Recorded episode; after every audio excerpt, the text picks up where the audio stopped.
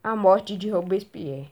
Naquela época, a França estava mergulhada no absolutismo e o rei governava com poder absoluto, apoiado pela nobreza e pelo clero, que gozavam de privilégios.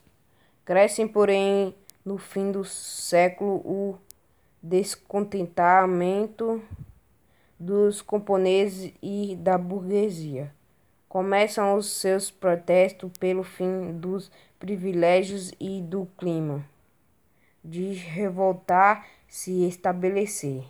Incapaz de encontrar solução para o estado de calamidade econômica e social, Luiz XVI convoca os Estados Gerais para resolver a falência das finanças